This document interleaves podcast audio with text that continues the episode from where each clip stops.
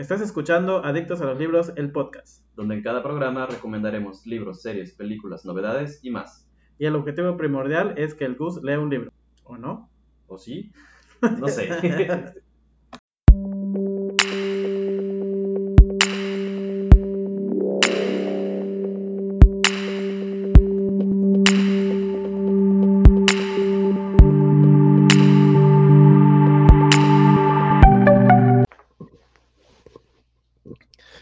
Pues bienvenidos una vez más al podcast de Adictos a los Libros. Este es el episodio número 12, un episodio bastante especial porque pues el día de hoy está con nosotros el Nosferatu número uno de todo mundo umbrío, el señor Jaime Alfonso Sandoval. Jaime, ¿puedes saludar?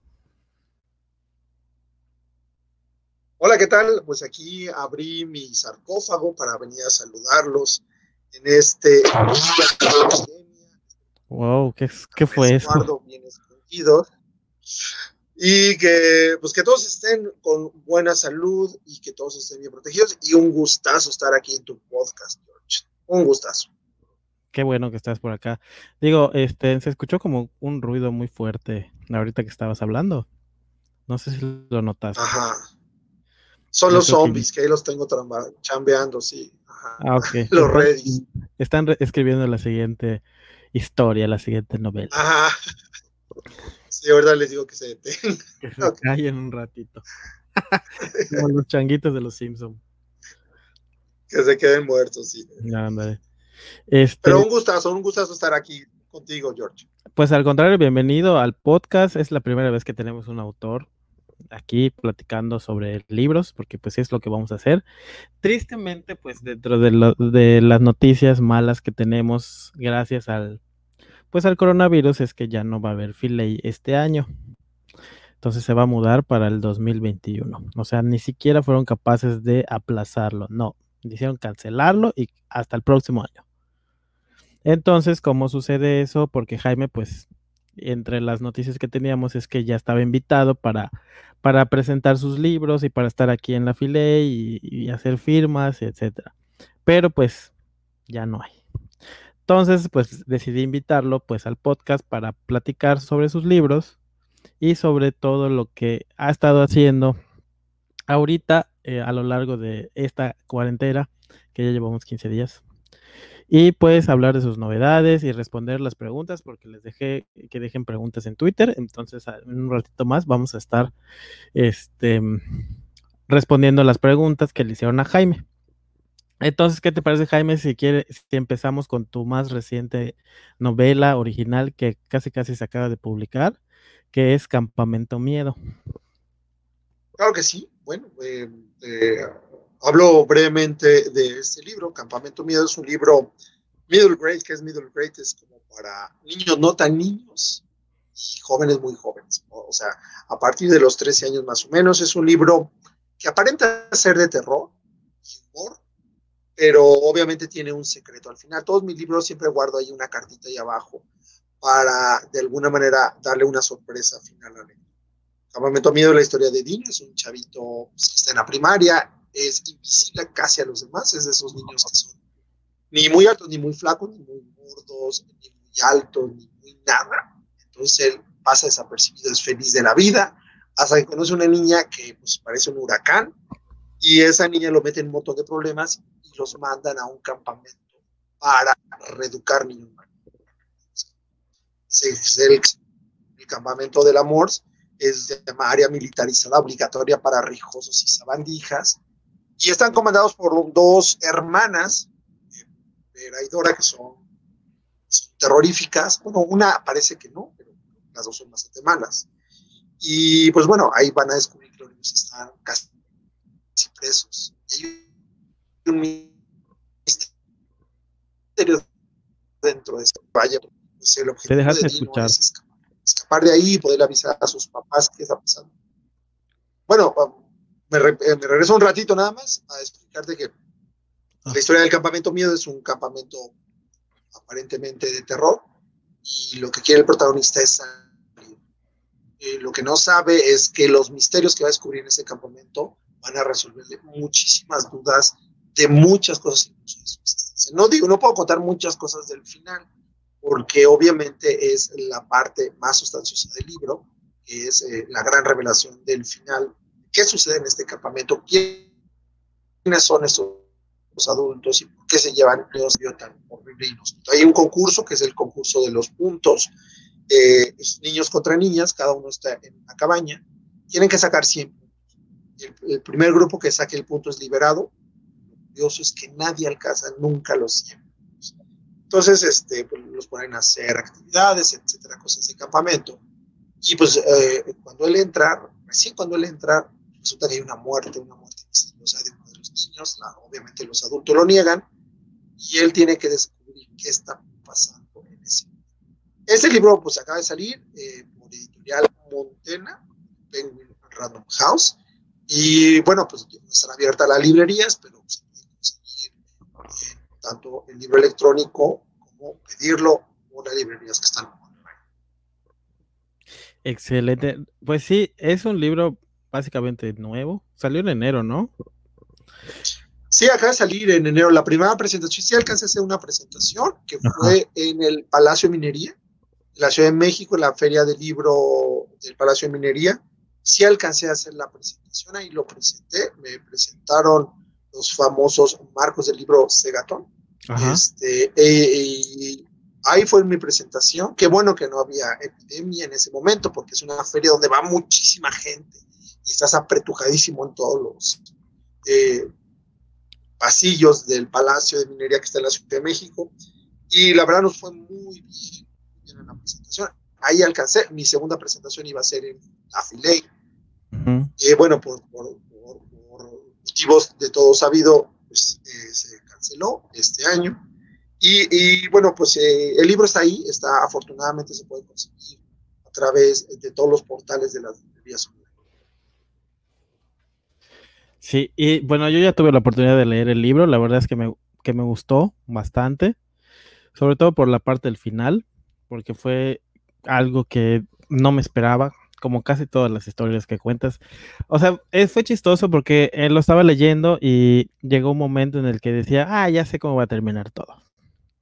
Entonces ya, ya había sacado mis teorías, ya sabía qué iba a pasar, según yo, todas mis, toda la idea que ya tenía de, del final de Campamento Miedo. Y resulta que cambias toda, toda lo que es la historia que ya me había inventado en mi mente y dije, ¿what? O sea, ya, mejor decir toda la idea que tenía de cómo iba a terminar. Y me quedé picadísimo con el final. Ya no, no pude soltar el libro porque necesitaba saber más de qué ocurre con todos estos chavillos. Pero en general creo que es una historia que vale mucho la pena. Es una historia infantil, juvenil, que también lo pueden disfrutar los adultos. Y, y pues qué triste que no vas a venir a presentarlo a la Filey. Maldito coronavirus odio. Pero pues ya habrá, ya habrá tiempo de, de este, pues de presentarlo, de que vengas a Mérida y pues que nuevamente se reactive todo, ¿no? Creo que sí, eh, era, es muy graciosa la historia, me pareció completamente graciosa. Eh, y es, era como que chistes, no tanto, no me pasó tanto como cuando leí México Land, que ya viste que México Land era como más drama y más tragedia y cada cosa que le pasaba a este, a este, al protagonista y así, y yo me reía carcajadas de todo lo que le pasaba al pobre. Y decía, ¿por qué me no, no, me debería de reír de ese personaje? Pero el caso es que claro, al, al tema a Cuauhtémoc rojo, ¿no? Que el pobrecito ¿Cómo, sufrió? Y en este, pues todos los chistes eran, pues, divertidos, no había algo tan, tan, tan drástico. Aparte viene ilustrado, ¿no? Viene ya con ilustraciones. viene una, eh, está ilustrado por David Espinosa, es un, ilustrador joven y la verdad hizo muy, muy padre trabajo. Hizo un muy, muy padre trabajo. Agarró muy bien como esta, este ambiente, ¿no? tenebroso de los campamentos. Y, mira, yo espero que ya cuando el mundo regrese más o menos a su normalidad y ya existe una ley, pueda volver y presente y lleve el libro Entonces sería muy bueno porque entonces ya puedo presentar la historia completa, libro 1 y el 2. El 2 se llama, originalmente Campamento Miedo está pensado para ser una, ¿cómo se llamará? Duología. No son libros, son sí, una duología. Entonces, una duología. Entonces, este, el libro, claro, hay una gran revelación al final y se abre un secreto. Con eso, pues quiere saber qué más va a suceder después de eso. Entonces, originalmente, cuando yo lo entregué así al editor, Diego pues, lo me dijo: No puedes dejar a los lectores así. te van a demandar, no puedes hacer eso. Le dije: No, pues así ahí se acaba, es una gran revelación. Dijo: Sí, pero van a querer saber, querer saber más qué sucede después de eso. Entonces, eh, quedamos de que se iba a hacer una segunda parte. Ahorita no sé cómo va a ir estas cosas, ya con el coronavirus todo se detuvo, los lanzamientos, todos los calendarios editoriales, pero está pensado originalmente en ser dos partes. La primera parte que es Campamento Miedo, la segunda se llama Ciudad Miedo y es la que cierra la historia. Digamos, la completa son con los mismos personajes y es la continuación del libro. Llega hasta un final y explica con mucho más detalle toda la parte final del misterio. Entonces, este, yo espero en una de esas que ya me digan, ya vete, eh, me dan luz verde, pues me pongo ya, de hecho ya la empezaba a escribir, yo tenía ya un adelanto. Ya me la terminó y en una de esas, el año que entra, ya presento los dos libros, que es toda la tubología. Pues esperamos que sí, porque la verdad es que este final o sea, me dejó así con ganas de saber qué sucede, por qué pasó eso, cuál es el motivo por qué hiciste todo eso. ¿Qué clase de monstruo se metió en tu mente para escribir ese final? Porque fue así, eh, es, juvenil, de terror y tiene sus toques de ciencia ficción. Sí, claro. Sí, lo que pasa es que, mira, cuando me pusieron, eh, me, me, pidieron un libro que tenía que tener elementos de terror, yo dije, bueno, voy a hacer uno del campamento, pero ya hay como 10 millones 415 mil 12 títulos sobre campamentos. Que van al campamento y algo pasa, y un misterio, y alguien se roba, no sé, la peluca del maestro, lo que sea, ¿no? Entonces, este, yo dije, bueno, tengo que darle una vuelta de tuerca. A este ya como hay un subgénero dentro del género de terror, es el subgénero de los campamentos. Entonces, yo dije, bueno, tengo que darle una vueltita, si no va a ser el mismo, la misma historia, el mismo misterio, y hay que hay un fantasma en, la cabaña no sé qué, y hay un monstruo en el lago, y hay no sé qué. Entonces dije, bueno, todo eso pues sí existe, no, quién sabe, pero todo tiene una, una razón o un secreto más atrás, más atrás de todo lo que está leyendo, y que incluso ni los personajes lo saben. Cuando se revela la parte final, junto con el personaje principal, el lector se está enterando de qué está sucediendo y qué es realmente ese Entonces lo que yo quería era dar justo esa aportación y con este giro yo meto la ciencia ficción. No puedo dar mucho más detalles porque obviamente ya contaría al final y diría, pues, es pues obviamente. Ser spoiler, entonces no puedo contar. Tiene que leer. Y claro, y con eso explicarlos para que, ah, ¿de, ¿de qué están hablando? Pues tengo que leer exactamente Sí, digo, al final tampoco vamos, podemos decir cómo termina, porque pues este definitivamente es un libro que acaba de salir, entonces hay que darle tiempo todavía a los lectores para que para que se adentren. Aparte a mí me tienen acusado, me tienen dicho que, que hago spoilers sin querer, entonces pero pues no es cierto. Según yo no hago spoilers. Yo, yo creo que ¿cuál crees que debe ser como el plazo de una historia, una película, un libro, que tú puedas hablar de contar, hablar del final o del secreto de, la historia? Porque uno dice, bueno, si ya la película, el libro ya tiene más de 10 años, ah, ya puedes contar así. No, pues sí, resulta que veo gente muerta, ah, sí, porque todo está bueno. Ya dices, bueno, sí, pero para mucha gente es novedad, ¿no? Y te dicen, ¿por qué me Incluso por ahí he visto gente que se ofende así. ¿Cómo que Romeo y Julieta se mueren al final? Y tú les dices, bueno, pero es que tiene varios siglos la historia. No es spoiler, pero. Pues no es nueva. no, yo creo que el. Al menos, al menos en el caso de las películas, yo creo que pues una semana, ¿no? Cuando mucho un mes. Ah, o sea, o sea, les das muy poquito tiempo, ¿no? pues es que ya un mes es como que ya tuvieron chance. Les das nada. Yo pensé que, pensé, que, ibas a, pensé que ibas a decir tres años. Y de hecho, del una libro- semana es nada. o sea, del- del- o sea, pero en el caso de las películas, porque es más sencillo ir a ver la película un sábado o un domingo que pues ponerte a leer el libro. El libro te va a llevar pues una semana tal vez. Entonces a lo mejor el libro para decir Claro. Sí sería como unos seis meses o tal vez ocho meses. Que haya chance de que se lea más las historias. Pero pues, o sea, digo, eh, lleva un poquito más de trabajo ponerse a sentarse a leer que pues ir a perder dos horas en el cine. Y sobre todo si la película es mala, entonces vas a decir dos horas perdidas. Pero en cambio en el libro, puede ser que empiece lento, puede ser que digas, bueno, va a ser un poquito aburrido.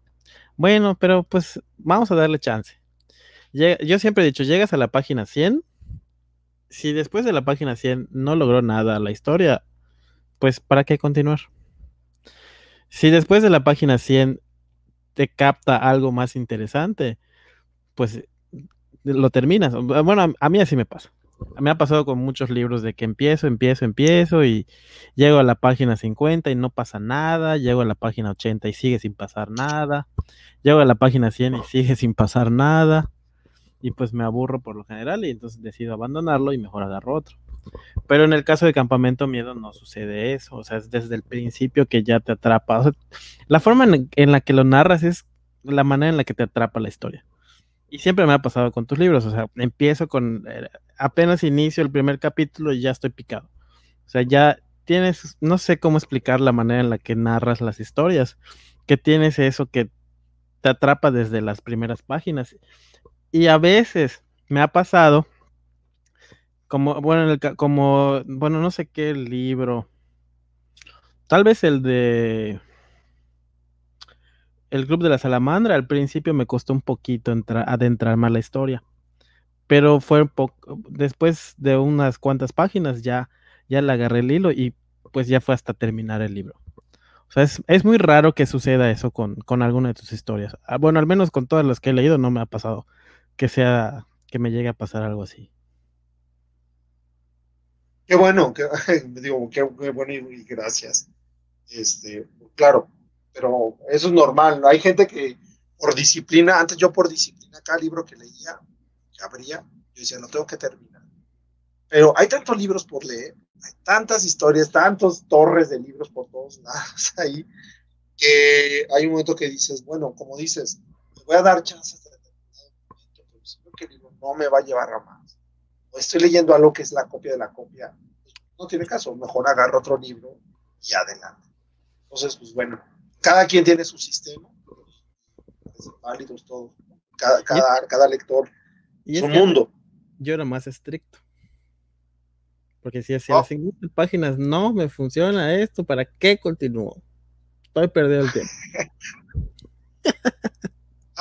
Haces bien, pero pues mira, y curiosamente lo que dices, yo, yo siempre intento justo, justo en los primeros capítulos este, provocar un cierto interés. O sea, que por lo menos el lector diga, ah, pues, o que te caiga bien el personaje, o que sea chistoso, o que sea algo de intriga o un elemento para que el, el lector pues, quiera pasar la página justo y quiera eh, picarse y llegar al otro. Obviamente, pues a veces lo consigues, a veces a ti te interesa, pero no a todo el mundo. Pero siempre sí, sí intento pues dejarles el interés, ¿no? Despertarles el interés, sobre todo cuando, cuando escribo libros para muy chiquitos, para niños. El lapso de atención que puede tener tanto un niño como un adolescente, no crees que es muy grande. Son lapsos de atención cortos, tienen tantas cosas en su cabeza al mismo tiempo que si tú les haces un libro que sea muy lento, ya debe ser un lector ya muy experimentado y diga, bueno, no importa, es, es un mundo y está construyendo el mundo poco a poco, me voy a meter en este. Exacto. Como lo hace Eh, Stephen King, por ejemplo. Ah, entonces dices, o es a un autor que ya sigues desde hace mucho tiempo, entonces a lo mejor como lo sigues de mucho tiempo, vas captando muchas referencias y te va gustando por otras cosas. Y gente que no lo ha leído a la primera vez dice, ¿por qué todo el mundo le gusta? No, yo ni le Claro. ¿Por qué tanta paja, no? Entonces, bueno, claro, es así y, y- y obviamente pues yo intento siempre que sea un entorno familiar, que no, cada uno por lo menos reconozca en mi voz, el lector se sienta como que llegó a casa y que va a entrar a una nueva historia. Pues que se la pase bien. Sí, y es lo que dices que pasa con Campamento Miedo. Que pues sí hay muchas historias sobre campamentos y sobre adolescentes que van al campamento de verano o que, el campamento de verano con monstruos, que el campamento de verano para eh, niñas, para los gordos, para los flacos, para los inadaptados. hay muchísimas historias de campamentos, pero no hay ninguna historia de un campamento mm. como el que escribiste. O sea, me atrevería a decir que hasta. Pues yo espero que no. Y luego te demandan, ¿no? Ese copió mi libro, mi película. Yo espero que no, porque luego dicen que hay, las historias están ahí en el, aire. Entonces, este. Pero por ejemplo. Pero creo que aún dos, dos, dos dos escritores con la misma historia, o sea, si tú les dices así en un salón de clase o maestro, le dices, bueno, este cuento se tiene que tratar de esto y de esto, los dos escritores van a hacer una historia distinta, porque su voz y su óptica desde donde ven la historia es lo que va a hacer la diferencia. Entonces, este, las historias incluso se pueden parecer algunas de pronto, pero sí tiene una voz característica cada escritor. Y a veces te gusta más justo el estilo de un escritor que pues bueno, habrá a lo mejor alguna que se parezca, pero creo que no hay otro que pues sería, sería otro campamento de terror. Pero a ver, yo a mí me surgió mucho la duda con las dos este, encargadas del campamento miedo. ¿De dónde se te ocurrió crear estos personajes? ¿Son algunas? Pues son los típicos. no, es el típico, es el típico policía, bueno policía vas a un lugar y entra la, la figura de autoridad, para que funcione la figura de autoridad en paz, siempre está por eso el típico policía bueno, el policía malo. Funcionan así justo, uno a través del terror y otros a través de que dices que amigo. Entonces son dos métodos para controlar, para sacar información. Entonces, el bueno y el malo. No te asusta y con castigos, y otro dice que es tu amigo te ayuda pero te manipula. Entonces ellas son eso, son las dos fuerzas del orden, las dos fuerzas del orden, la que buena, el poli bueno, el poli malo, pero finalmente las dos trabajan para una empresa, no trabajan para los niños. Para el mismo. tienen que quedar bien con los niños del campamento. Ellos trabajan para una empresa que se llama RIU, que es una empresa de Oriente, no se sabe, misteriosa, que llega a varias poblaciones y les da este servicio, además es gratuito extrañamente, nada es gratis en esta vida, porque esta empresa lo hace gratis. Casualmente dicen, no, nosotros, a todos los peores niños, a los más distraídos, ya no te escuchas. A piloto no tienen que pagar nada, los papás pues, felices de firma. Ok, ahí me, ahí me escucho. Bueno, bueno, bueno, bueno. Sí, ya. ha entrado un virus al podcast. no, no, Llegó el la No, no, no, no, hay que invocarlo. no, pero lo que te decía es eso, ellas eh, significan los dos puntos de vista de la autoridad y, este, y lo que hacen es justo eso, manipular a los niños y trabajan para una empresa que se asume gratuita y que está haciendo una buena labor, pero ¿por qué? ¿Cuál es el motivo? Pues para eso tienen que Para eso hay que leer el libro. Porque el motivo es increíble. O sea, se van a quedar con cara de what? Necesito otra historia. Y sí, definitivamente cuando tu editor te dijo eso que te van a decir que necesitan, van a necesitar otra historia, efectivamente así es. Se necesita el libro 2 y esperemos que sí se publique. Sabemos que sí, eh, digo, ya tengo cuarentena para estar encerrado, entonces ya tienes el pretexto perfecto para que te sientes a escribir el libro 2 y un par más. Al, puro estilo de Stephen King. Porque ese señor, cuando termine la cuarentena, va a tener 10 libros listos para publicar. Seguramente. bueno, seguramente, seguramente. Va a estar muy hecho, estoy trabajando. Claro, estoy trabajando también en en, la, nueva versión de Mundo Frío, la versión extendida. Y esta cuarentena, bueno, ya tenía yo dedicado justo esto. Mucho tiempo. tiempos. ese tiempo para extender toda la tercera parte de que no es diferente a la que ya fue dedicada. Siempre digo que es la versión extendida. Siempre dices que todo lo que, quité. Eh, exactamente la versión, esa es como la versión del Blu-ray que dice versión extendida con todas las escenas eliminadas. Así la pones.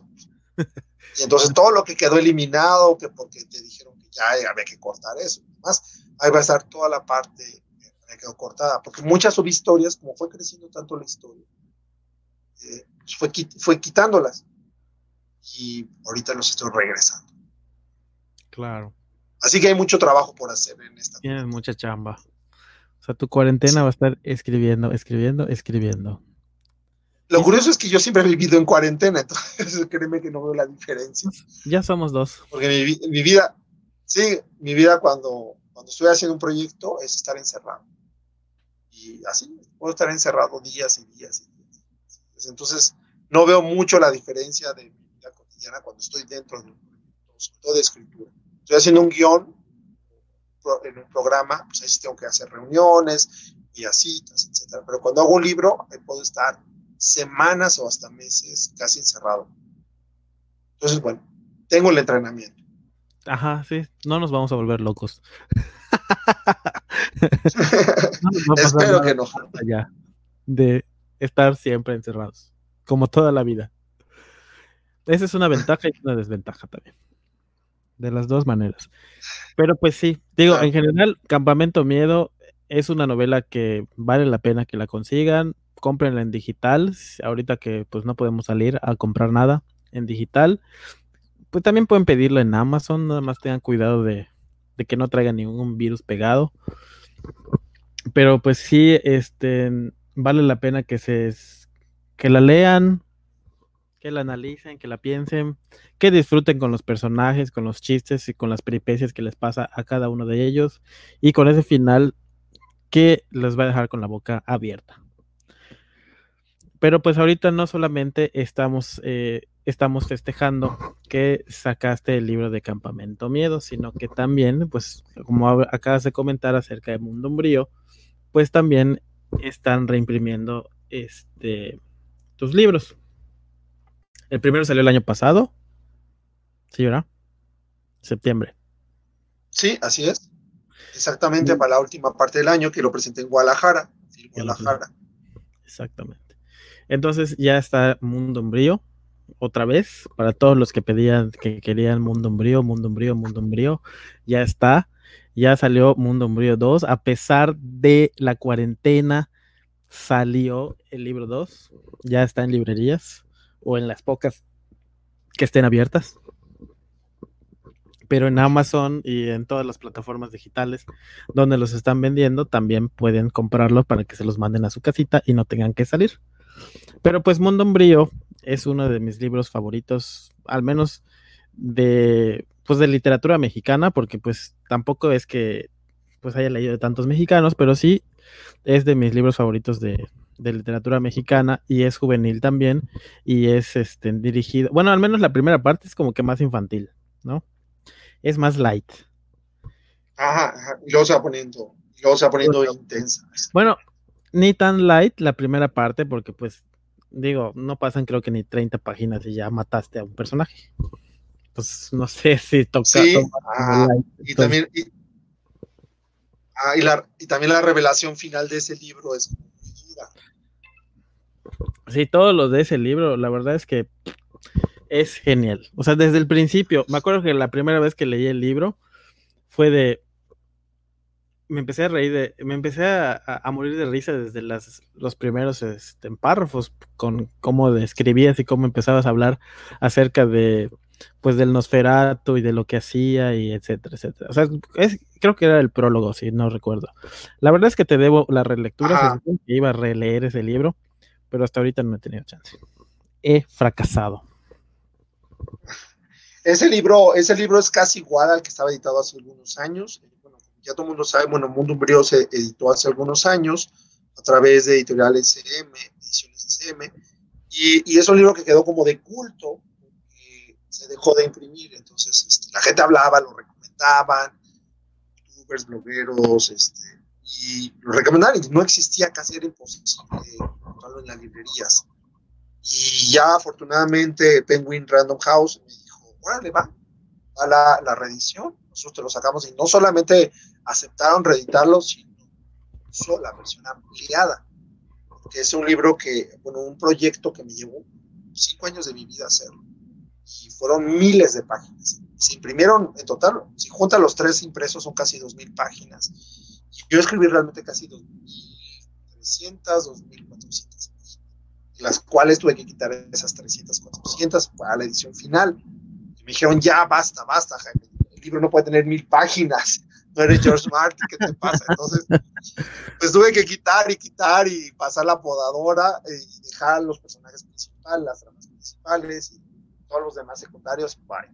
Y eran secundarios muy lindos, eran personajes bonitos, que empezaron a desarrollar sus propias historias, pero les tuve que decir, no, pues para ustedes no hay lugar entonces tenía que sacrificar y ahorita afortunadamente, bueno, en este, esta nueva reedición, el libro, yo digo siempre que el mundo umbrío vuelve a salir de la cripta, como los buenos Nosferatu no los matas nunca, siempre vuelven a salir.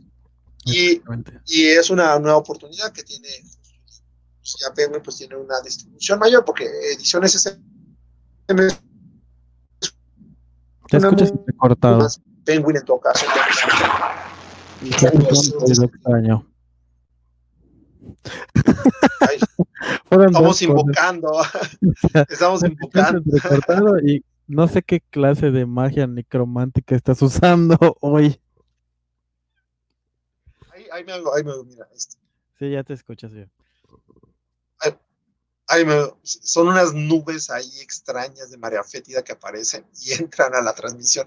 Bueno, pues se decía que pues, en ese duró muy poco el libro, porque era una enfocada más a la, a la escuela, esa editorial, y Penguin Montena, al contrario, tiene puntos de distribución más comerciales y es, yo creo que la plataforma ideal para que regresara este libro, porque tiene una mejor distribución en, en librerías, en tiendas, etc.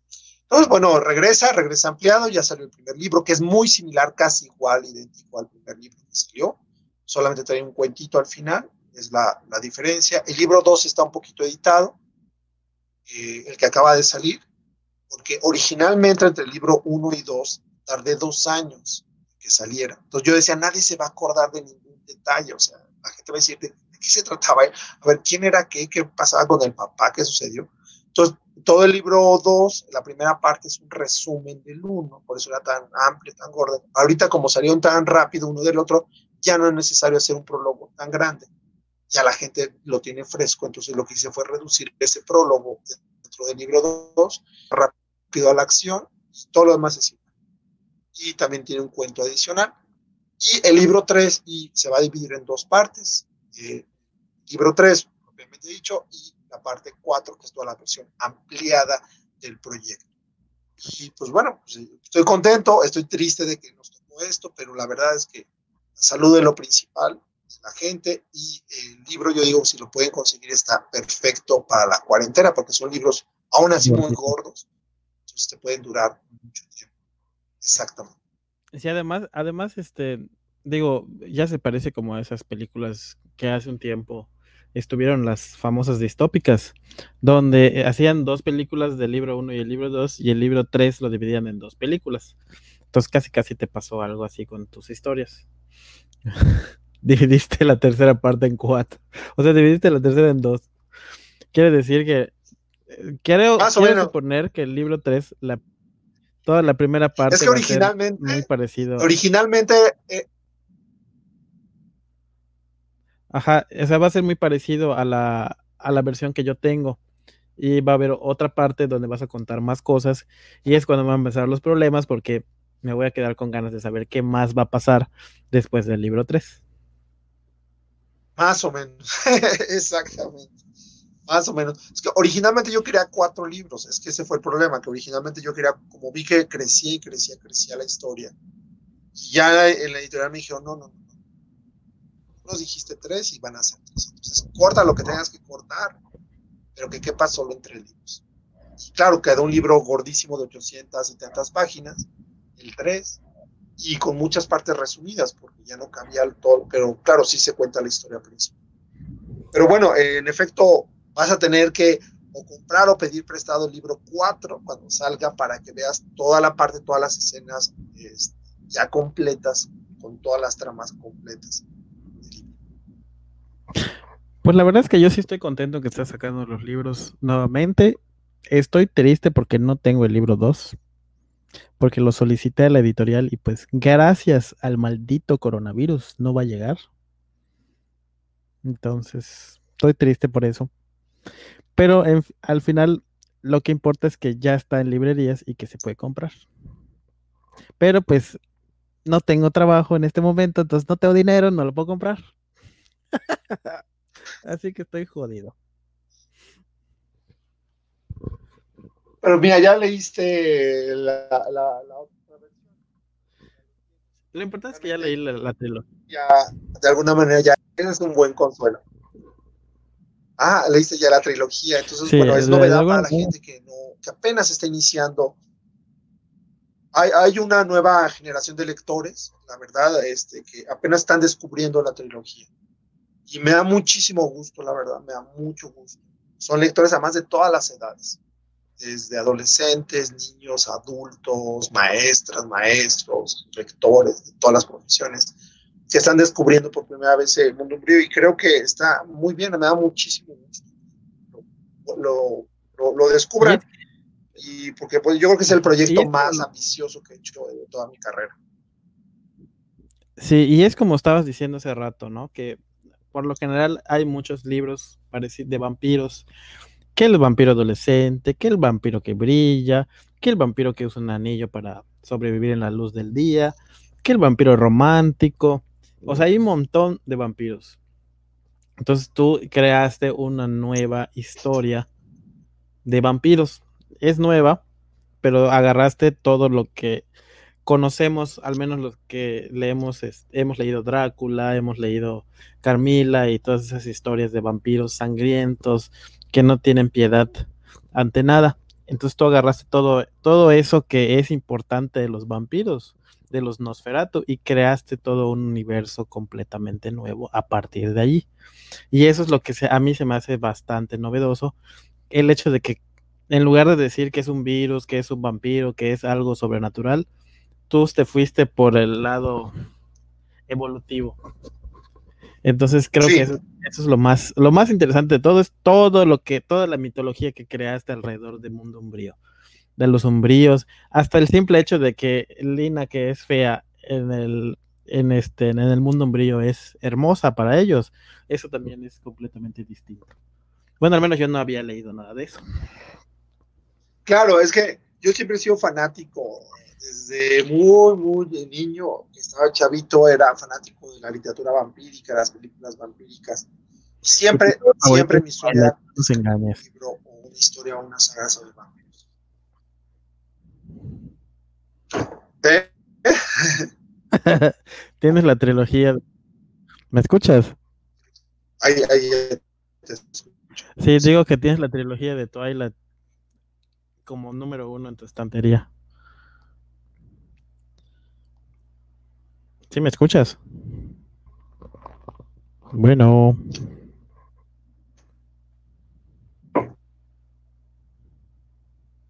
Escuché un vaso. Bueno. Hey. Hola, George. Ya. Ya. Ya, ya te escucho. Bueno, bueno, George. Tenemos fallas técnicas.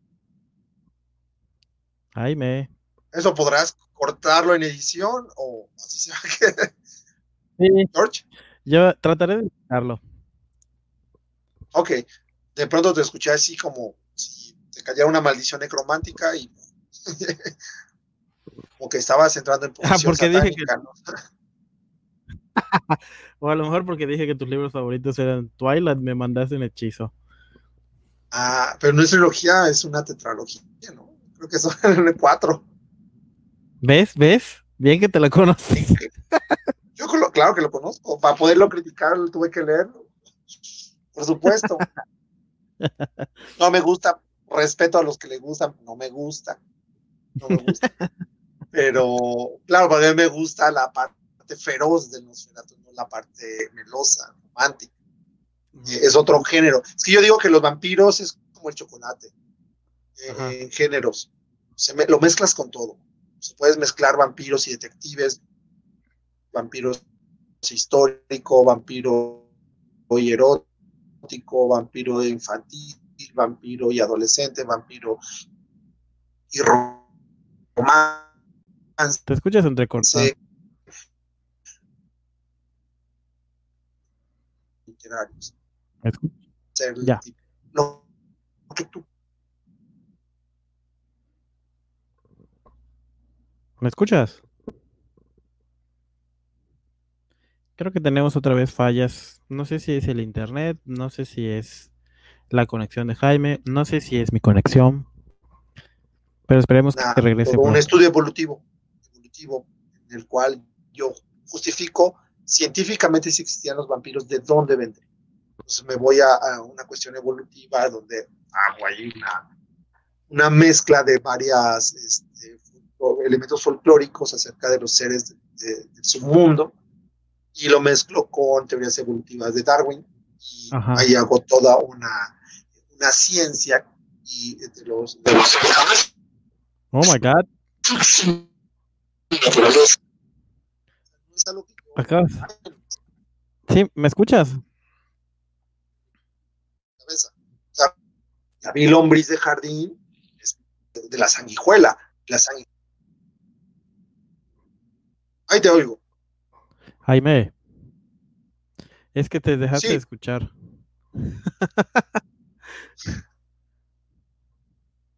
Hola, ya, ahí me oigo mejor. Sí, tenemos una saturación de líneas de una saturación de líneas, yo creo que de internet. Ah, en este momento, medio México se está conectando a internet. La calidad o más de medio México. Bueno, los que tengan internet se están conectando. Yo creo que todos los que tienen internet están conectados en ese momento. Sí, pero estabas platicando sobre que creaste los vampiros a partir de la evolución de Darwin. Este, dividiste a los vampiros en dos razas, ¿no? Los que decidieron. Y de, la, de la biología. Ajá y de la anticiencia. Los, Homo sapiens sapiens y los Homo cavernos, exactamente, los que se quedan dentro de las cavernas, este, porque hay varias líneas evolutivas desde el, a partir de Neandertal y todo demás, hasta que sale el sapiens y luego el sapiens sapiens. Y bueno, entre esas líneas evolutivas hay un homínido, que es un homínido que empieza a especializarse en consumo de sangre. Y hace una, una evolución, una, una línea evolutiva alterna y distinta a los seres humanos. Y bueno, a partir de ahí son sociedades secretas que han ido evolucionando junto con el ser humano. Entonces, bueno, ese fue como mi gran escala, la historia de los, de los, yo los llamo umbríos, los vampiros. Y bueno, además está la explicación de por qué no se reflejan en los espejos, todas esas cuestiones de por qué no puede entrar a una casa, yo intento darles otra explicación dentro de este universo para que sea lógico. La verdad me la pasé muy bien haciéndolo y yo espero que los se, la, se diviertan mucho también. No solo de la, nosotros no la, bueno, al menos yo me la pasé muy bien leyendo el libro, la trilogía, pues.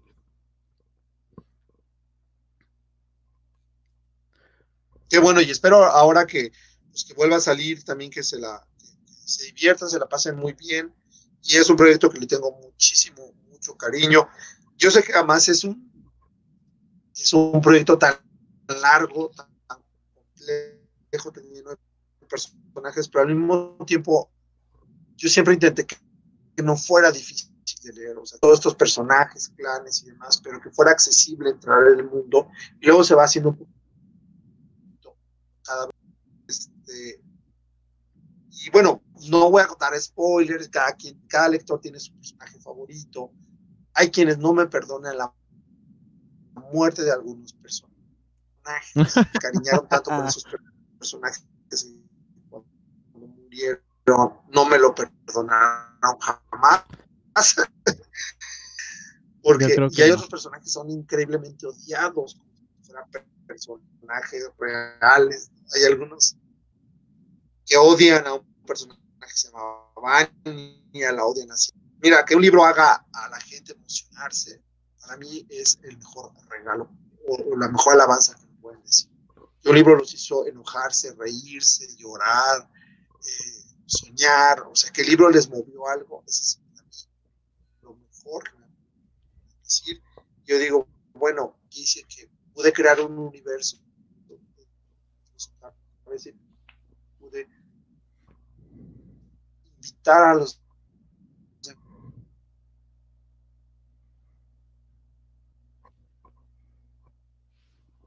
Te dejamos de escuchar otra vez. George. ¿Estás ahí, George? Ya. Sí, aquí estoy. Pero te dejamos de escuchar. ¡Aló! Hey, ¿me escuchas? Ah, ahora sí. Sí, te decía que te dejamos de escuchar. Sí, yo doy discursos de media hora y creo que nada más. Como 20 ya escuchábamos. Ahora no, que sí, la filosofía va y nadie me está oyendo. No, nadie te. Bueno, sí se escuchó la gran mayoría de lo que contaste de, de este. de cómo creaste pues ese mundo fantástico de los umbríos, de todo lo que conllevó crear la historia. Creo que realmente cuando inicias a leer Mundo Umbrío, desde las primeras páginas ya estás, ya estás, digamos que maldito porque tienes que terminar la trilogía. Y llegas al final del primer libro y necesitas el segundo libro para saber qué sucede. Y terminas el segundo libro y inmediatamente necesitas el tercer libro para saber qué sucede. Y estoy seguro que va a pasar exactamente lo mismo cuando ya se publique el tercero y haya un cuarto libro pero pues tristemente voy a sufrir porque pues no, no, va, no se va a publicar de manera inmediata. Yo tuve la, la, ventaja de que cuando se publicaron, por, o sea, los publicaste con SM, a mí me mandaron los tres libros de un solo, en una sola vuelta. Y pues estuvo bastante épica la lectura porque en un mes me, tomé los tres libros y los leí todos. Y definitivamente, pues es de mis lecturas favoritas de, todos los tiempos. Obviamente mi libro favorito es el libro 3, porque es el más sangriento, el más violento, y hay muchas muertes. O sea, muchas muertes al estilo George R. R. Martin. Y mucha sangre. Pues. Sí, violentas, claro. Y de personajes que no esperas, claro, sí. Sí, por eso te digo, al puro estilo de Martin. Sí, que bueno, bueno, tú... Bueno, sí tuviste suerte, hay gente que sí tuvo que esperar entre un año y dos entre la salida de cada libro. Pero mira, los terminé. Martín no ha podido terminar, entonces por lo menos ya terminé. Ese sí es una gran Él sigue ya. E, eso es lo que le gano a George Martin. En el dinero no le gano, en regalías no le gano, pero en eso de que sí terminé mi proyecto, ya le gané. O sea, el simple hecho de que esté. hay un final. Los tres libros y con un final, con un buen final, ya está. Ya le gané. ya le gané. en eso ya le gané. Pues ahí está. Pero no sé si. Muy bien, no sé si quieras leer algunas preguntas de la gente que hizo. Sí, este, pues les comenté al principio, pues puse en Twitter que Jaime está invitado aquí al podcast y les dije que nos dejen algunas preguntas, comentarios o lo que quieran decir para que lo platiquemos aquí con Jaime. Entonces, la pregunta obligada. Nos dice una seguidora que se llama Marta Luna. Nos está preguntando, y esta es la pregunta que siempre te hacen en todas las presentaciones del mundo mundial, es, ¿te gustaría que Mundo Umbrío sea una película o una serie de Netflix? Claro que me encantaría, sobre todo una serie. Creo que una serie sería eh, ideal. Cada libro, con cada libro podrían hacer una temporada sería muy bien. lo que siempre yo digo es el, es el maldito dinero lo que frena un proyecto. maldito dinero, todo. Sería un libro muy caro. Maldito dinero. Maldita pobreza, ¿no? Porque México, bueno, no es un país que está acostumbrado a generar proyectos de ese nivel. Y normalmente cuando llega Netflix a México va a ser narcos o algo de narcos. Ajá, solo narcos. Es, eh, ajá, entonces eh, va Netflix a cada país y a cada país hace una producción distinta. Eh, y en México como que está muy encasillado a generar o programas de narcos. y esto es un proyecto, sería así como The Witcher o Game of Thrones, o sea, sería así una cosa de muchísimo dinero, de construir un universo alterno. Como Harry Potter. Y no sé si, una cosa así, entonces, este, claro, en, en un libro pues tú lo lees, no pasa nada, pero yo no conozco ningún solo caso que todavía exista que alguien quiera producir que produzca en México algo de ese nivel. O sea, sería así como, ay, no, en vez de mundo brío, ponle mundo narco y que sea de narcos. Entonces, este, claro, me gustaría, pero yo sé que yo vivo en un país donde no se hacen producciones de ese tipo. Sí, es lo más este, triste.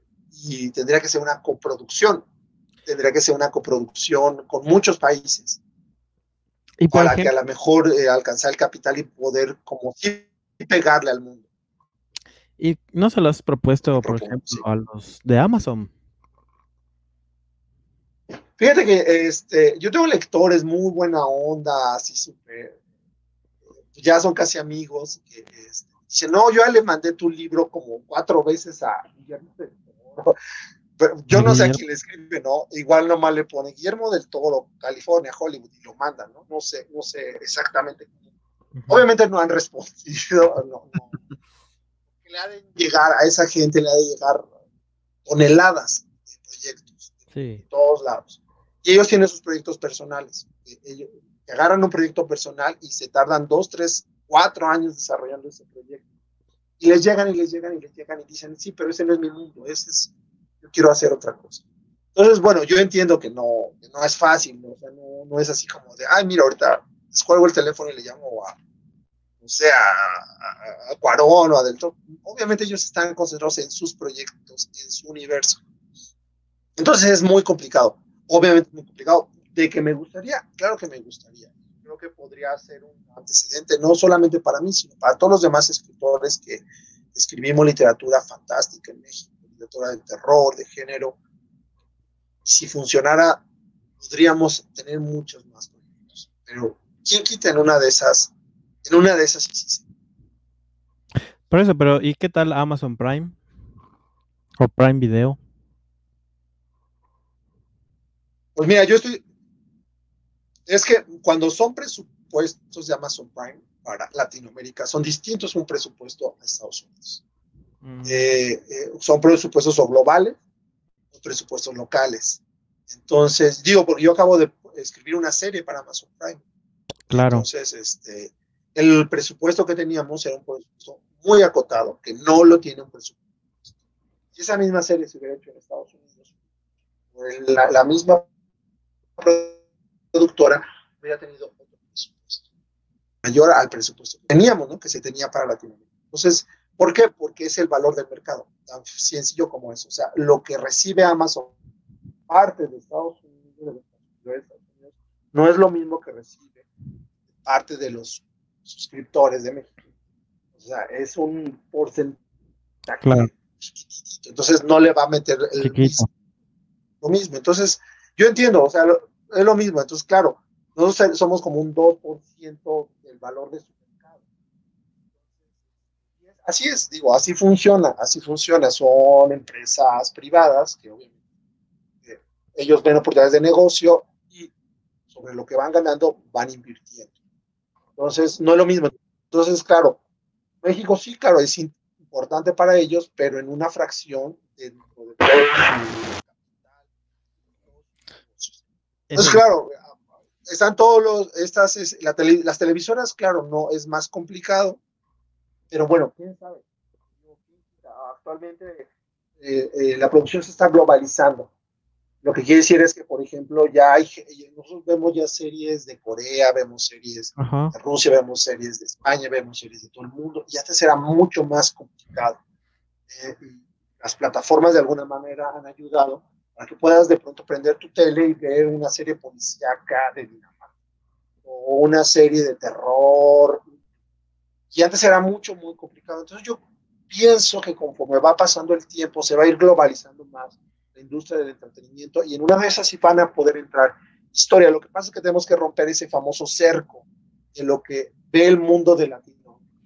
Cree que Latinoamérica son estas cosas, pueden hablar solamente de narcos o de cosas de violencia, porque eso es lo que proyecta hacia afuera. Y podemos demostrar que, bueno, sí somos eso, pero somos muchas otras cosas. Claro, yo creo que en una de esas se va a poder contar más historias, historias de otras temáticas. Esperemos que sí. Bueno, Dark Mike Rises dice, hablando de su obra infantil, ¿de dónde ha sacado para escribir sobre aventuras en equipo y resolver misterios semifantásticos? ¿Podemos esperar algo que raye en lo fantástico o bien se trate de cosas más reales y mundanas? ¿Escribirá para el público infantil sobre el apocalipsis?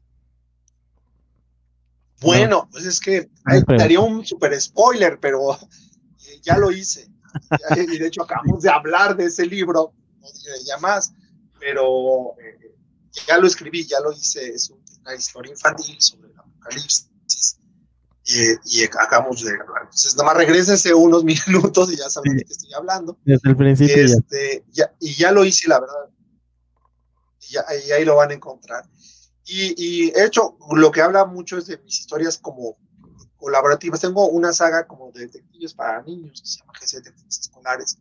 Y, me funcionan muy bien esas, sobre todo en colegios. A los niños les gustan mucho esas historias. Como saber que si se juntan en un equipo, los niños son más fuertes, o sea, son más débiles cuando están aislados, pero cuando están fuertes pueden unir las fortalezas de cada niño. Y en un grupo pueden resolver misterio, un problema, lo que sea. Entonces, a mí me gusta muchísimo. Ciertamente me gusta mucho el elemento fantástico. Incluso en un libro que podría ser como de drama, como Los fantasmas de Fernando, que es un libro sobre la violencia. Dramático. muy dramático. Sí hay un elemento fantástico, hay una, una cuestión fantasmática, que es más bien como entre simbólica, extraña Operativo Nini es una comedia, es así, no tiene nada de fantástico, no aparece nada de magia, es sobre Chavo Nini, es una como más comedia de situaciones. Pero además, eh, escribo los libros eh, como los disfruto, o sea, son géneros que a mí me gustan. Me gusta el género de vampiros, me gusta el género de detectives. Eh, a veces depende, quiero tocar temas más duros, depende. Y claro que seguiré escribiendo, obviamente, libros que yo disfrute hacer. Incluso algunos sufro al hacerlos. Los de Fernando es un libro muy doloroso y muy duro. Y sí lo sufrí al hacerlo. Pero siempre quise poner este, este elemento como para resaltar cierta parte como un elemento fantástico. Claro, sí, porque de hecho no es la primera vez que escribes de vampiros. Está el, porque también hay una referencia de vampiros al, en Padres, Padres Padrísimos. Padres Padrísimos y 12 sustos y un perico. Ah, claro, y es anterior, Padres Padrísimos. Ahí Dice Sol Mejía. ¿Cuál fue? Porque, bueno, de hecho esta pregunta va dirigida a precisamente 12 sustos y un perico. Dice, ¿cuál fue tu inspiración para los acertijos de 12 sustos y un perico y un perico? Yo, yo sí andaba confundida con todos. los hice muy complicados. Es un, 12 sustos perico tiene una estructura como entre un videojuego y un reality show. Sí, los mezcla los dos, elementos de terror, es 12 sustos perico, porque son 12 lugares, locaciones que están, encantados y cada uno tiene un adversario, es una entidad, un monstruo, un fantasma, lo que sea, y una, algo que te va a ayudar, que es una clave, una llave para seguir al siguiente en este concurso que hacen esta familia para ganar la herencia de la tía. Y yo quería poner que cada uno de los, justo eso, que, que eh, cada lugar que ellos entran puede ser una feria empujada, puede ser una ciudad, puede ser un lugar. Cuando ellos entran les dan un mapa y en el mapa viene una, Te dejaste de escuchar. Un pequeño acertijo es un acertijo muy complicado de Ahí me oyes. Ya, ya. George. Ya. Sé que te habían llevado los sombríos. Ahora, bueno, lo que estaba diciendo era que, quisiera. que los que los acertijos de 12 sustos son muy complicados porque no los puede resolver una sola persona. Son complicados porque exigen colaboración. Eh, quiere decir que entonces cuando los niños este, se juntan con los, viejitos, los ancianos, cada uno aporta algo distinto. No aporta experiencia o no aporta eh, algún conocimiento previo. Entonces son muy complicados los acertijos porque necesitas tener un grupo de gente con cada uno con un, con un conocimiento para poderlo resolver. Y por eso son tan difíciles. Era justo para que se unieran, pero claro, la mayoría de esta familia es tan egoísta que no se quieren hacer alianzas hasta que los niños hacen una alianza. Sí, sí, me acuerdo. También es otro libro que me gustó bastante. Dice aquí tu fan número uno, porque creo que es tu fan número uno. Mucho Panda Tam- Tarmelán. Dice, Mushu, claro, ah, bueno, es más bien es como querida Mushu. Que yo te diga que te dé las felicitaciones por el día del libro infantil y juvenil, que te manda muchos saludos. Y dice, ah, bueno, te pregunta, ¿de dónde sale tanta cosa para crear tantos mundos, situaciones y haces de la manga? En serio, siempre me sorprendes. Saludos. Y nos manda abrazos. Gracias, mucho. Gracias, gracias. Gracias, muchas gracias mucho. Yo creo que ya vengo así de fábrica. Este, siempre, desde que era niño, me acuerdo que las mamás de mis amigos decían, no te juntes con Jaime porque tiene una imaginación peligrosa. Y en lugar de ofenderme, me gustaba que me dijeran que tuviera una imaginación peligrosa, porque siempre la he tenido así. Y, y- y justo ese as que tengo es porque siempre me gusta sorprender al lector, ¿no? O sea, según yo, no hay nada peor que pueda pasar que está leyendo un libro y que en el primer, segundo capítulo dices, ya sé en qué va a acabar esto. Y que en efecto acabe en lo que tú ya pensaste que. Entonces, eh, y es un libro que ya ni te sorprende, es un, es un cuento que ya te contaron, que ya te lo sabes y que incluso lo has leído mejores. Yo siempre quiero evitar eso. Entonces, quiero siempre dar un punto, un detalle que sea novedoso. Y digas, bueno, esto no lo he leído en otro lado. Eh, eh, Esto sí está. Y siempre me preocupo por dar esa partecita, esa novedad del libro, esa sorpresa, ese, ese giro en la historia para que digas, ah, eh, esto sí no me lo esperaba. Y, y, bueno, espero conseguirlo, no siempre se consigue, a veces mejor, a veces peor. A veces todo el libro lo construyo alrededor de ese giro. Por ejemplo, Mundo Umbrío 2, La traición. También es un libro que en la parte final todo da vueltas, todo lo que estás leyendo son unos oráculos, etcétera están diciendo que hay una traición. No sabes qué, está, qué, vasos, qué es real y qué no es verdad, porque es un oráculo. Te dicen dos respuestas a tu pregunta, una es mentira, una es mentira y una es verdad. Y vas construyendo según lo que tú quieres pase. Pero el destino al final se hace todo. Entonces ese libro yo lo construí juro para, justo para que todo cayera en esa, en ese vuelta, en ese giro de historia. Y, y fue un libro muy complicado de construir, pero creo que la parte final me gusta muchísimo nadie se lo esperaba, bueno, casi nadie, tienes que ser muy observador, todas las pistas están puestas dentro del libro. Y, y así cada uno de mis libros en diferente nivel, esa parte Media hora igual nomás soy yo. Ok. no, sí, esta vez sí se escuchó todo. Eh, dice RT Literario. ¿Con qué autor mexicano te gustaría realizar una colaboración en un libro? Es decir, escribirlo juntos. Pues eh, eh, soy amigo de Toño Malpica, me cae muy bien, me gusta mucho cómo escribe. Eh, yo sé que él ha, escrito con su hermano, obras de teatro, libros.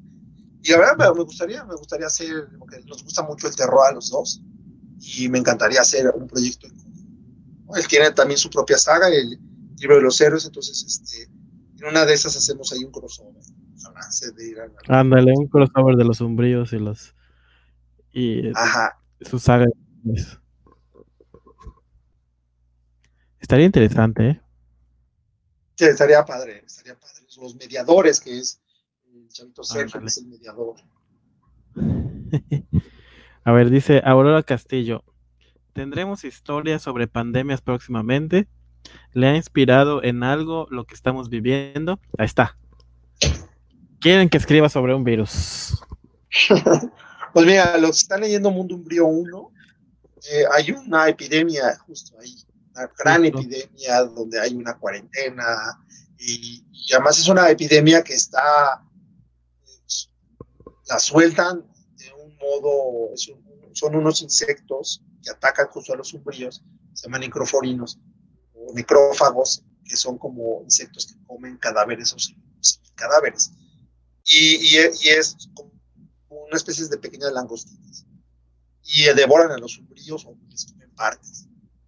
Y, y eso sueltan la llama roja. Y estos insectos, como escarabajos realmente, son soltados como una especie de arma bacteriológica para acabar los nidos y viene toda la cuestión de la cuarentena y viene todo el terror de la gente, de qué está sucediendo, algunos que se encierran, otros se entierran, otros van a hacer compras de pánico, así, bueno, cosas así como que ya estamos viviendo, pero...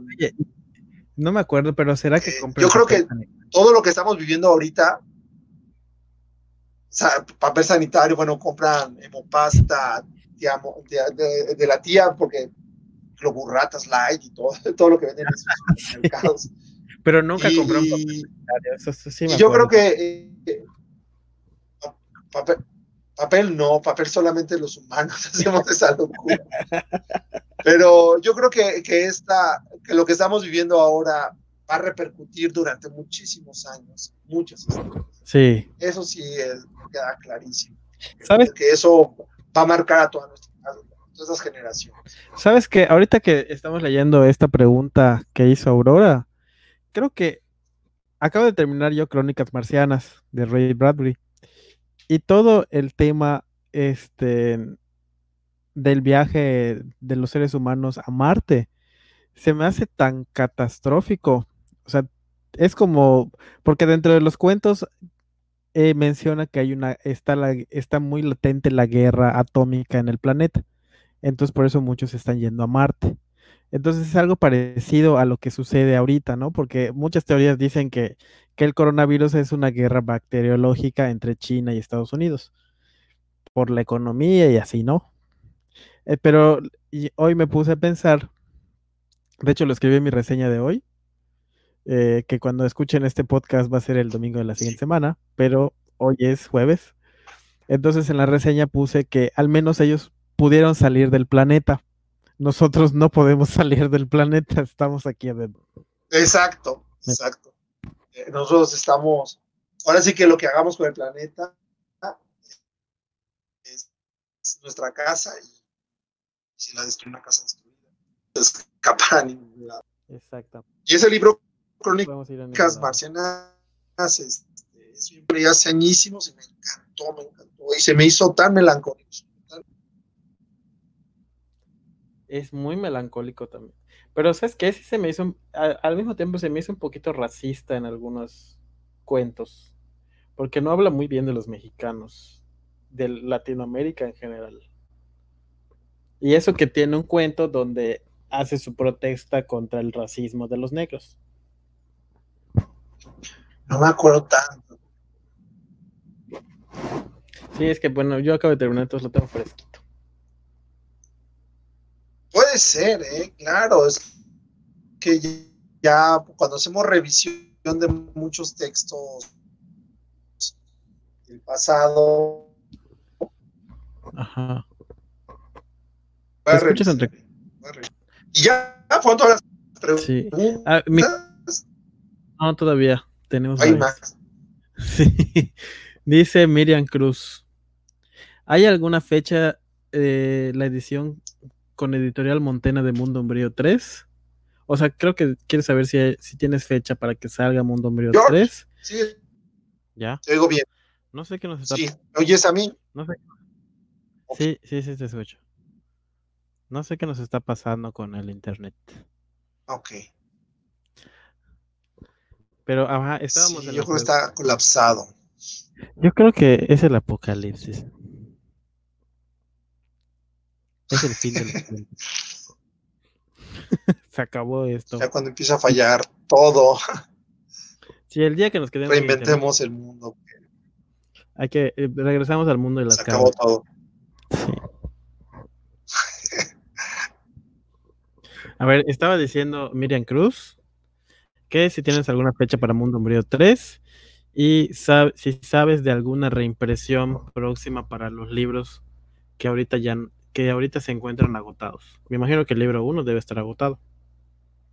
Porque el libro 2 acaba de salir. Eh, El, el- originalmente el plan era que cada uno viendo con un lapso de 5 a 6 meses. O sea, si uno sale en octubre, el otro sale como por ahí de febrero, eh, el siguiente iba a salir como por ahí de entre agosto, septiembre, por ahí. Ahorita con algo que se llama coronavirus, que no sé si han oído de eso, pues no sabemos, ya no sabemos porque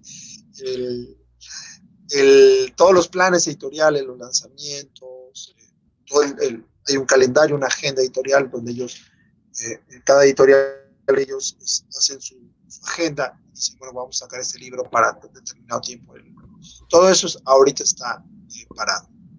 Entonces, se están reacomodando fechas y todo el mundo no sabe, porque no tiene caso pues empezar a sacar libros si no va a haber librerías, si no va a haber ferias, si no va a haber libros que se quedaron a la mitad de la promoción o que ni siquiera tuvieron la promoción. Entonces, todo ahorita se está buscando qué hacer.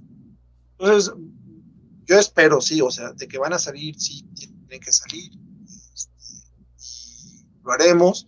A lo mejor eh, se retrasa, a lo mejor en lugar de salir en agosto o septiembre, a lo mejor sale en noviembre, pero en ese caso, entonces el cuarto y último ya sale mucho más pegadito y ahí ya volvemos a, de alguna manera, a retomar bien las fechas de salida de los libros. Pero todo eso lo sabremos después. Y respecto a los libros que están agotados, ahora eh, actualmente creo que ya están todos, están reimpresos, excepto Los Fantasmas de Fernando. Ese libro sí está agotado. Eh, Mundo Umbrío 1 y 2 están, hay existencia.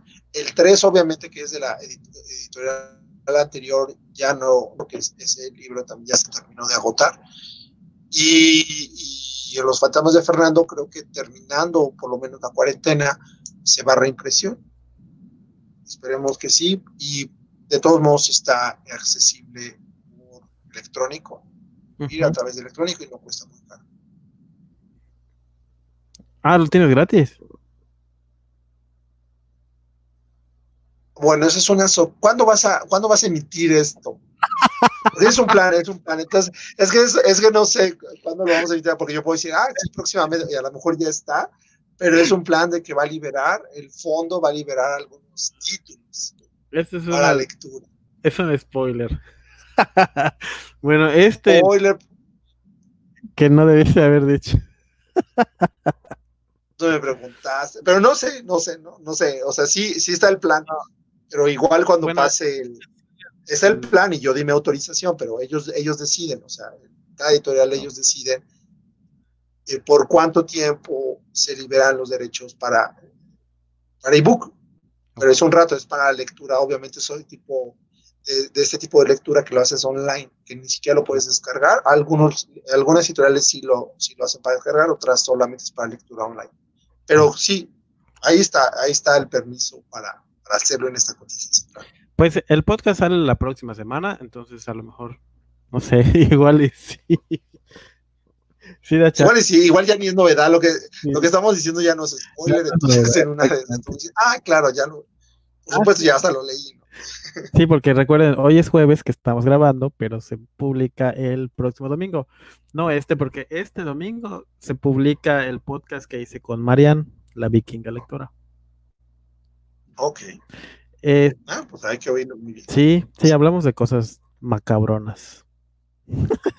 Muy bien.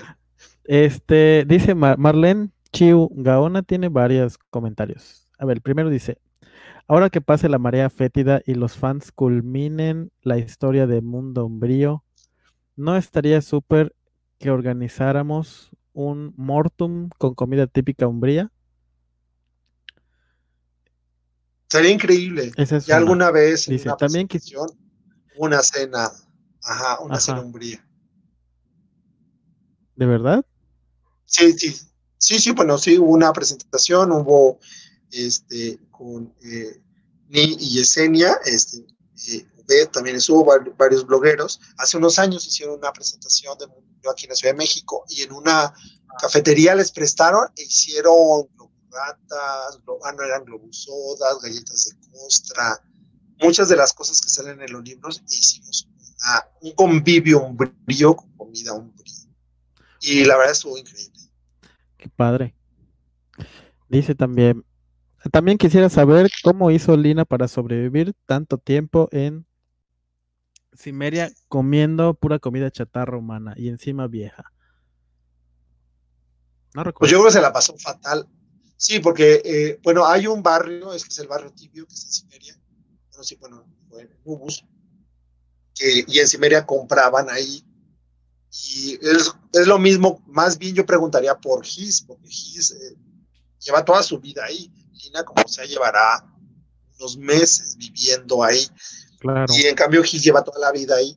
Toda la vida. Lo que hacen es conseguirle en el barrio tibio, le consiguen comida para él, que es comida lo que comemos, pero obviamente es como galletas, galletas de perro, o sea, lo que, lo que encuentra la mamá. Y, y, a, y a Lina le dan un poquito de eso, pero a veces le consiguen ciertas cosas más frescas. Pero hay un barrio que hay un barrio donde viven humanos nido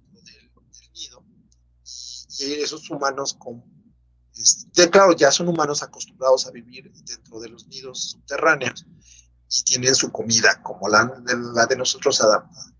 Entonces yo creo que se la ha haber pasado fatal, pero este, por eso cuando se escapa a línea, alguno de sus escapes viene a la superficie, es cuando prueba una hamburguesa, que resulta el manjar más increíble. El pobre había sido alimentado con, con galletas de perro. Triste su vida. Y bueno, nos dice también, tengo otra pregunta. No sé Dice, tengo otra pregunta, no sé cómo formularla para que no sea spoiler. A ver, ¿qué pasa con la profecía del rojo respecto a uno de sus hijos? ¿Se cumple o, qué, o queda en el limbo?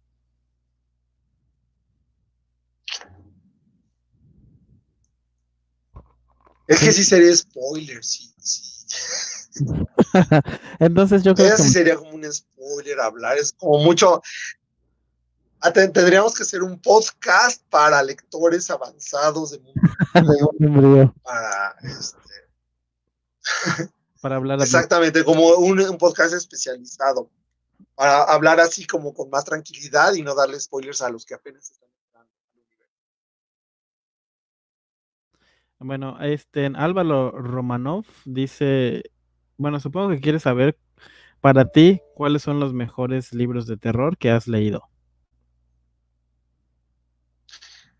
Pues, por edades, cuando era adolescente me leí todos los de Edgar Allan Poe, los que te sacó Editorial la Alianza, y tenían dos, era un volumen, eh, además había, había traducciones, creo que más, estaban todos sus cuentos de terror, bueno, eran varios volúmenes. Y también tenía toda la parte periodística, que de casi nadie conoce de Edgar Allan Poe, su parte humorística. Que o sea, es increíble, tiene un cosas de humor que son, así hacía comedia con humor negro, muy, muy, muy bueno. Eh, a mí me fascinó todo, todos esos cuentos de Edgar Allan Poe, fueron los primeros que me recuerdo que devoré. Luego, obviamente, pasé por mi fase Lovecraft, Lovecraftiana, y también devoré todos los libros que podía encontrar. Este, obviamente, pues todos los grandes clásicos de literatura de horror, de este, Frankenstein, Teo, Drácula, todo eso. Y luego libros de terror. Ah, bueno, el último, último, es un libro de, de, de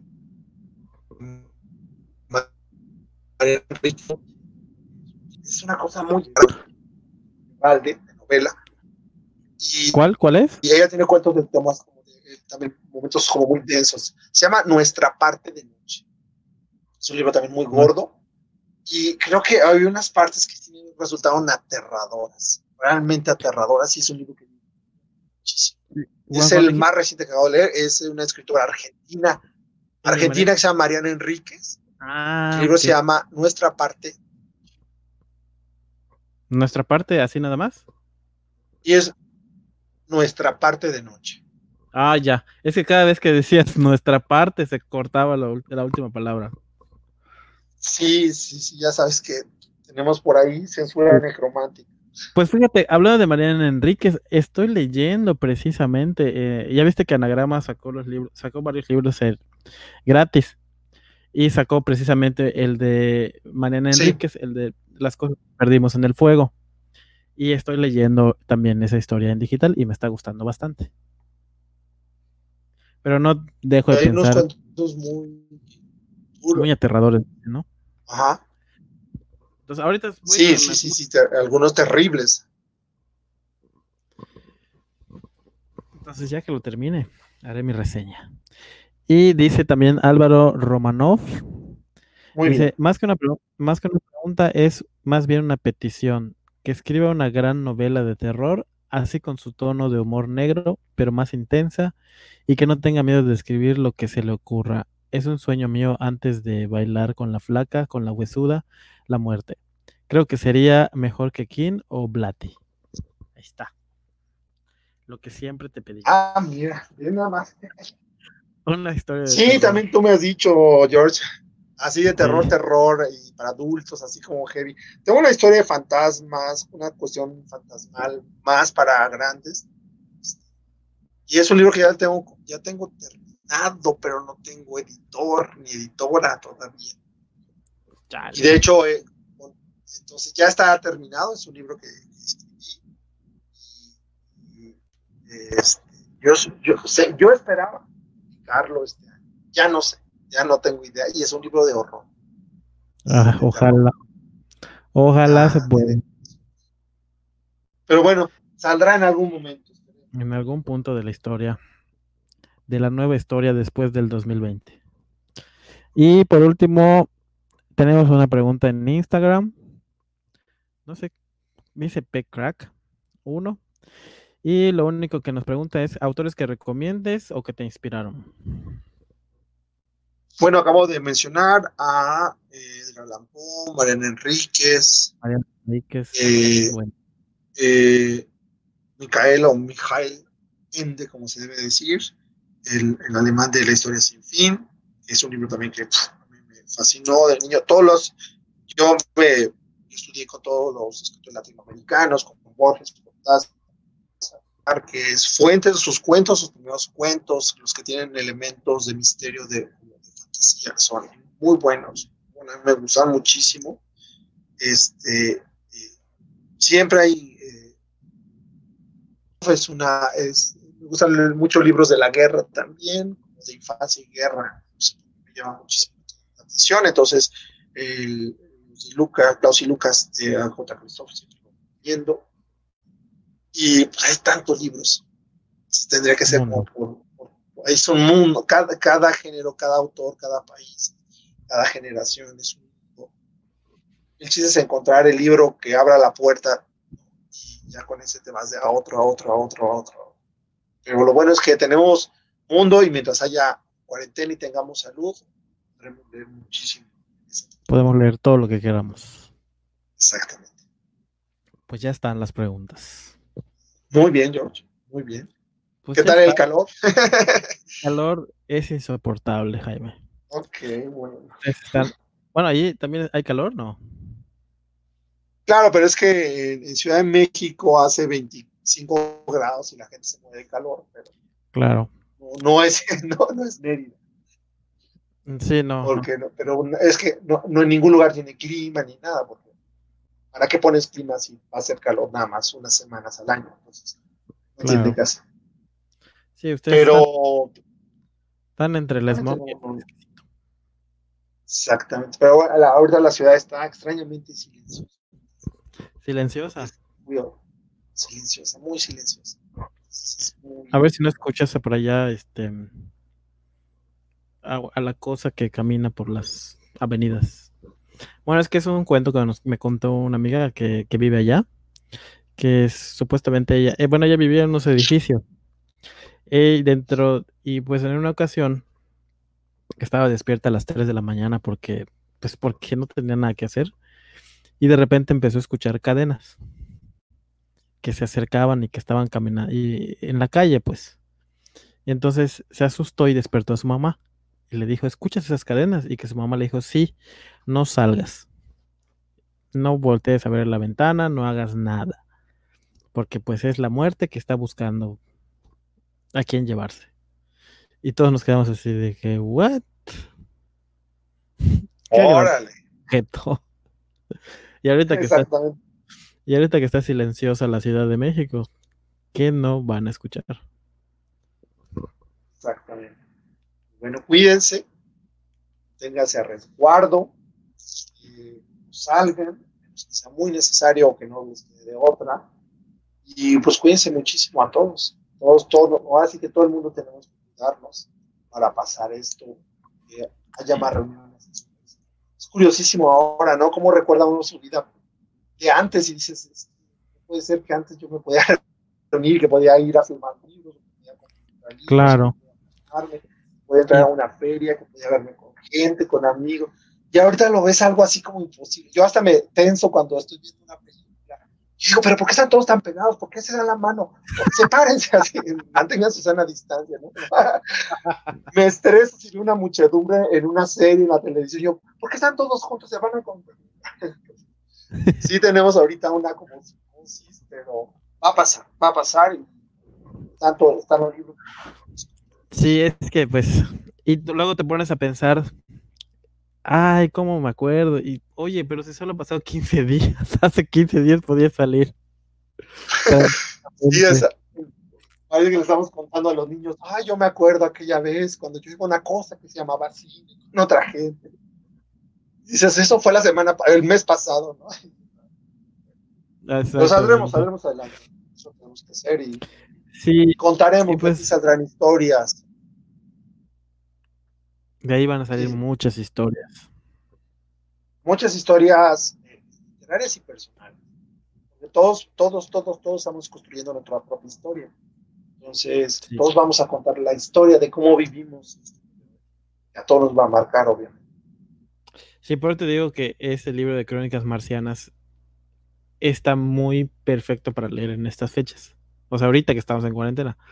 Porque hay muchos lapsos donde los personajes dicen, ay, todavía me acuerdo la Tierra cuando vivíamos todos felices en el árbol verde y no teníamos que venir a este planeta desierto.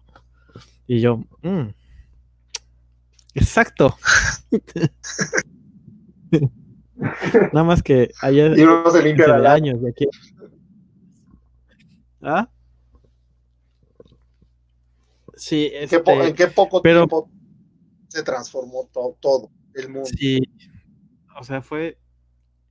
E, es lo que platicaba también el otro día, de que realmente cuando supimos la primer, el primer brote del virus en, en China, dijimos, ah, no va a llegar, está lejísimos. Un mes después ya está en Italia, en Europa y está en todos lados.